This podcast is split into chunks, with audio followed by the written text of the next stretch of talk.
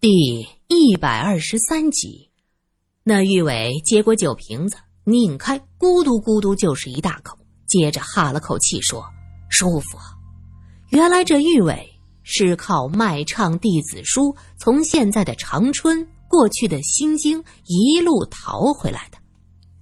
我就不想着过去，我也不跟日本人做事儿，去大学教书总成吧？谁成想去了不到四年，日本人投降了。这是树倒猢狲散呐！建国大学关门大吉，我们这些人遣散费都没拿到。啊，对，别提钱了，这命能保下来，我都谢天谢地了。原来这玉伟是旧皇族，北京城某一个王府的后人。大学毕业之后，原本在一个报社工作，后来跟着别的同宗的兄弟去了现在的长春，当时的新京，在这建国大学做了教师。日本人投降之后，短命的建国大学也彻底关闭了。他因为皇族的身份，还被抓进监狱关了几个月。放出来之后，那是身无分文呐，只有从小就玩的一个八角鼓。可他倒挺乐观，就给进城的大兵唱弟子书，挣了点活命的钱，就靠着两条腿从长春一直走到大连，混张船票到了天津。结果呢？买完火车票，吃饭的钱都没了，就有了方才这么一出，打算唱唱弟子书，混口吃的。哎呀，我这两年呐，竟然能活着回来，还能见到你，知足喽。酒足饭饱，玉伟又抱拳向苏三道谢。你回去有什么打算？罗隐问着。哦。我在新京啊，不不，在长春的时候认识一个朋友，叫曹仁杰。听说他现在在办报社，我打算去看看他们那儿招不招人。我都回到自己家了，混口饭吃总不难吧？哎，就算再不济，这不还有你吗？罗隐笑着说：“就你这张嘴，饿死活该。”三个人聊着天儿。玉伟听说苏三是专门写奇闻小说的义士，便神秘兮兮的小声说着：“哎，吃了苏小姐带的麻花儿，我给你提供个好玩的事儿。苏小姐，你可知道前清那会子朝冠上那颗大东珠的事儿啊？”苏三摇摇头，罗隐说道：“你就会故弄玄虚，你们家破帽子上有什么？”谁知道那个？讲，听我说呀，那珠子可有来历。哎，据说呀，还是乾隆爷的时候得到的，一直镶在帽子上。后来日本人完蛋了，那帮子皇亲国戚不得跑吗？那颗珠子就丢在了大力沟子了。不过我逃回来的路上遇到过二额驸，他和我说那珠子是假的，真的早就被人替换。哎，你们说？这事儿传奇不传奇呀？苏三点点头。皇帝朝冠上的珠子都被人换了，是挺稀奇的。罗隐则拍了玉伟的脑门一下：“行了，我还不知道你就喜欢胡说八道。这东西怎么可能被换呢？你当那人都是傻子呀？顶着一颗假珠子，那你大爷什么宝贝没见过，能认不出这颗珠子啊？”玉伟摇摇头：“你别不信，反正我觉得不会空穴来风。我听说宫里的东西后来被偷出来不少，日本人还想追查，后来就不了了之了。”火车到了站，三个人跟着熙熙攘攘的人群走出了站口。玉伟拎着那只蒙着蟒蛇皮的八角鼓，看来真是要一路要饭回来，一点行李也没有。玉伟见苏三看自己，笑了笑，将手里的鼓递给苏三。初次见面，实在没什么拿得出手的东西，这个希望苏小姐不要嫌弃。苏三一愣，这东西看着是挺古朴的，可自己要这干嘛呢？罗隐则一把接过来，啪啪拍了几下。哟，不错呀！我说山鬼到底是王子。这要饭卖唱的家伙人都和别人不一样。苏三打他胳膊一下：“你这是做什么？还不快还给人家？”罗隐笑道：“我跟你说呀，你知道这家伙如何会落到如今这步田地吗？他从小手松，拿什么都不当好东西，甭管多金贵，只要是别人看一眼，他立马摘下来送给人家。拿着吧，这鼓叫什么？”八角鼓，这八个角代表着过去的八旗。玉伟解释着，罗隐点点头：“你行，这一路上把八旗祖宗敲个遍。你别讽刺我，我这叫自食其力，骄傲着呢。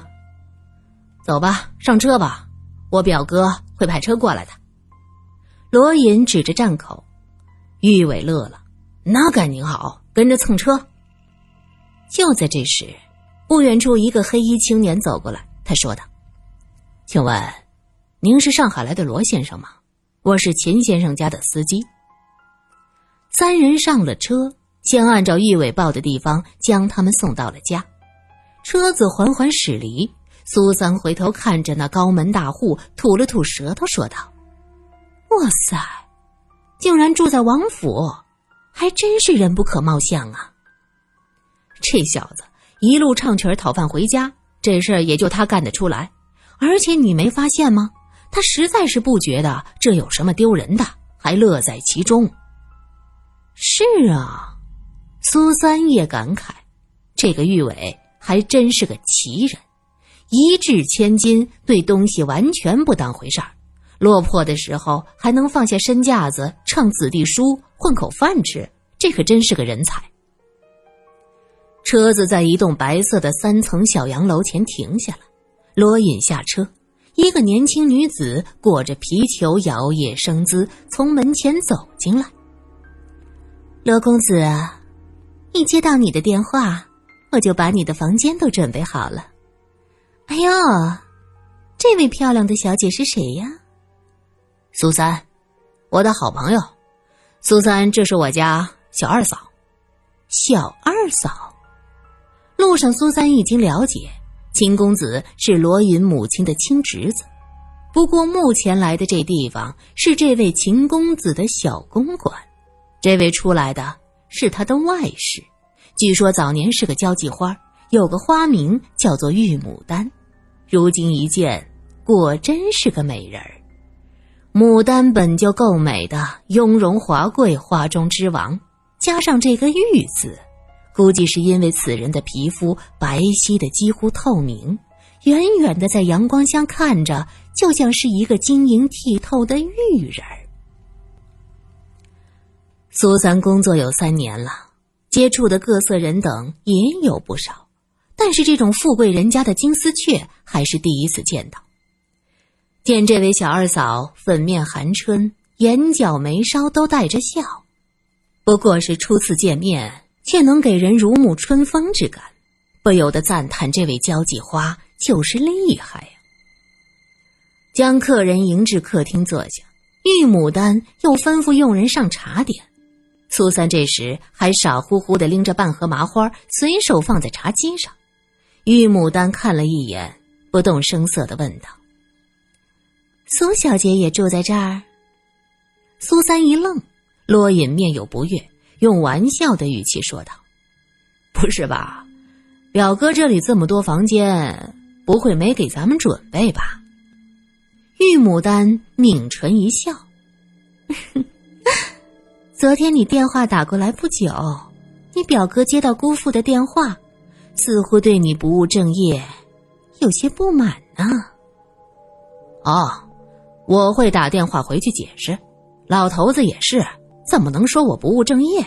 我们在天津刚破了一个大案，哎，想必北平的报纸已经刊登了吧？玲珑寺的事儿，小二嫂知道吗？玉牡丹闻言，眼光唰的一下亮了。上帝呀，原来今天报纸上说的那个玲珑寺杀人案是你破的，太厉害了，真是神探呐！说话间。茶点送了过来，玉牡丹又瞧了那个盒子一眼，佣人很有眼色，见主人看茶几上的盒子，便在退下时随手拎了下去。苏三也没觉得怎么样，只是罗隐的眉毛明显扬了一下，看着玉牡丹，嘴角一翘。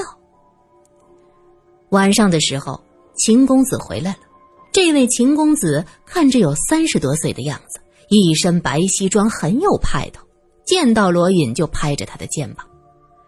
听说你在天津做了不少事儿，你说你做个小警察还上瘾了，不如一起出来做生意。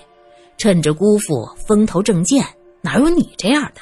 这么好的资源抛在一边儿，简直是暴殄天物。哟，你这话怎么就像薛宝钗劝宝玉要识时务啊？你再这么说话，可别怪我不给你面子。大不了去六国饭店住几天。我来北平是来过年的，不是过年关的。秦公子扑哧一声笑了，听听过年关，说的好像你知道穷人那档子事儿似的。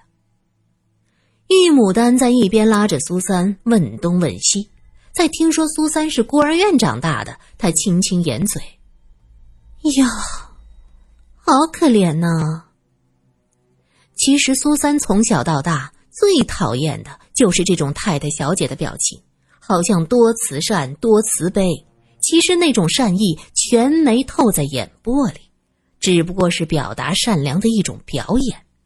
因此，苏三觉得和这位玉牡丹聊天实在是无趣，比和罗家三小姐说话还让人生厌。苏小姐，你这次可有什么打算？玉牡丹看着那边表兄弟二人，不知在谈什么，她轻声问道：“什么打算？我们算是度假，再来这边过年。”苏三不知道他这话是什么意思。玉牡丹摆出一副推心置腹的样子：“ 苏小姐，其实我知道你的苦，我们本是一样的人。”苏三愣住了。心道：“谁和你是一样的人呐？这个人怎么莫名其妙的？秦家不过是从商的，还不像罗家权势滔天。就这样，我也只能牺牲在这小破地方，进不得那秦家的大屋啊。”苏三看着这富丽堂皇的客厅，觉得这女人说的话实在是不能苟同。唉，我们这样的人呢？既然好不容易钓到了金龟婿，那就得牢牢的抓着。你们这次出来没有罗家人捣乱，这正好是个机会啊！行了，苏三明白了，原来这位做姨太太做上瘾了，以为世间年轻的小姐和富家公子做朋友，那都是为了钓金龟婿，当即脸色拉下来。他说道：“我才来，不知道北平哪里有既干净。”又便宜的旅馆，麻烦玉女士帮忙问问。我和罗隐其实没什么，只是好朋友，大家一起破过几个案子罢了。玉牡丹见苏三生气了，她急忙笑着说：“哎呦，哎呀，你看看我，我这才叫小人之心呢。苏小姐是君子，在香肚里能撑船，可千万别拿我的几句混账话当回事儿啊！我一时想左了。”方才苏三还认为这位玉牡丹是长袖善舞，可是现在见他，只觉得可恶至极，瞬间没有了交谈的欲望。第二天吃过早饭，罗隐要和秦公子一起拜会在北平的亲戚，苏三只能一个人在院子里溜达。正好收垃圾的下人走过来，苏三一眼就看到那垃圾桶上放着一个眼熟的盒子。正是昨天那半盒麻花。原来我的东西也不配在你家，真气人！苏三越想越气，索性拎起包走出去，在大街上一个人闲逛了起来。他叫了黄包车，一路到了大山栏，听着京韵的叫卖声，跟唱歌一样悠扬婉转又有趣儿。这时整个人才稍稍安定下来，心道。我和一个庸俗的交际花较什么劲呢？哎，苏小姐，怎么一个人逛街呀？苏三回过头，正好对上一个哗啦啦转的风车。玉伟举着风车，笑眯眯的盯着他。苏三也笑了，哼，你还玩这个啊？这不小孩玩的吗？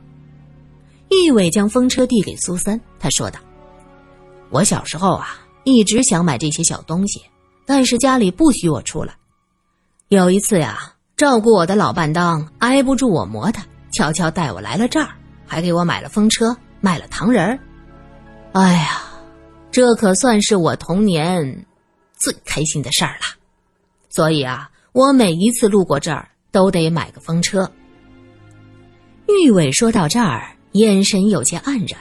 苏三问道：“这样啊，你家管的还真严，都是臭架子。哎，罗隐怎么没和你一起出来？哦，他忙着和他表哥去拜会亲戚。若是苏小姐不嫌弃。”不如在下陪您逛逛如何呀？我可是老北京，哪儿都门清，就当还苏小姐昨天的人情了。昨天没那盒麻花，我就饿晕了。苏三想到那盒麻花，忍不住叹了口气。他心想，这个人还真是坦荡大气。两个人逛累了，玉伟请苏三吃卤煮。这卤煮火烧过去是穷人吃的。因为这一碗里有菜，也有饼子，再加上汤汤水水，吃得香又能吃饱。穷人吃不起肉，能吃顿下水就跟过年似的。卤煮火烧非常受欢迎。火烧就是一种死面圆饼子，先切井字，豆腐切三角，小肠、肺头子剁小块，从锅里舀舀勺老汤往碗里一浇。再来点蒜泥、辣椒油、豆腐乳、韭菜花，热腾腾的一碗端上来，这一大碗是滋味肥厚又不腻。苏三吃了半碗，一口热汤喝下去，只觉得从心底里都开始热乎起来。嗨，也不知道苏小姐能不能吃得惯这粗糙东西，很多小姐嫌弃这个不雅的。嗯，我很喜欢吃呀。苏三的确很喜欢卤煮和火烧，玉伟还点了小窝窝头、芥末墩、臭豆腐、杏仁茶等小吃，一桌子乱七八糟的，却很对苏三的胃口。尤其是那个芥末墩儿，辣中带着甜，还透着微微的酸，搭配栗子面和玉米面捏成的小窝窝头吃，不能更棒了。苏小姐人真好。我过去从不敢请年轻的小姐吃这些，那些小姐呀，其实自己在家怕也是嘴馋的。我就不信这些平民百姓的东西他们没吃过，在外面偏偏装出一副不食人间烟火的样子，简直了，看得我什么都吃不下去了。让他们装去吧，这样的人不配享受美食。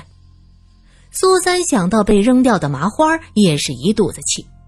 对，玉伟一拍桌子：“我真羡慕罗隐这小子，怎么就能遇到苏小姐这样的妙人啊？”